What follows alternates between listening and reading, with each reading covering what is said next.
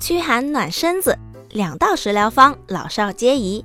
听众朋友们，大家好，欢迎收听今天的三九健康科普，我是主播香鱼。中国人讲究药食同源，有很多材料不仅可以做食材，也可以做药材。另一方面，充满智慧的老祖宗们也会巧妙利用药物的性味和功效，把药材放入食物之中，做成药膳。通过日常的饮食，以望达到强身健体、温阳健脾的目的。今天香鱼就给大家介绍两道冬季常用滋补药材的新吃法。老人常说秋冬进补，来年打虎。说起冬季滋补，不少人可能首先就会想到有着百草之王美誉的人参。《本草纲目》也有记载，人参能补五脏、安精神、定魂魄、止惊悸、除邪气，明目、开心、益智。久服能轻身延年，治难复一切的虚症。人参除了常见的嚼食、冲茶、泡酒，当然也能做成滋补的药膳。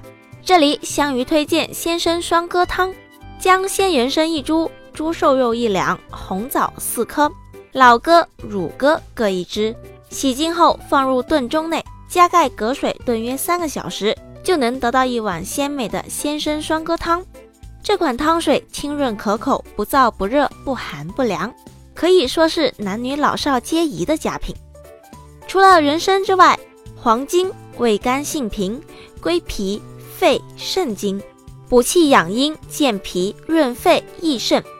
尤其是九蒸九晒之后的黄精，入药有很高的药用价值，可以强身健体。秋冬季节特别容易上火。时常饮用黄金鸡汤，温而不燥，补而不峻。我们做这款汤水的时候，要将黄金一百克洗净切断，将鸡宰杀去毛，洗净，焯去血水之后，将鸡和黄金以及适量的水放入锅中，加入料酒、盐、葱姜，大火烧沸，文火慢炖，直到鸡肉熟烂，剪去黄金、葱姜之后，再适当的调味。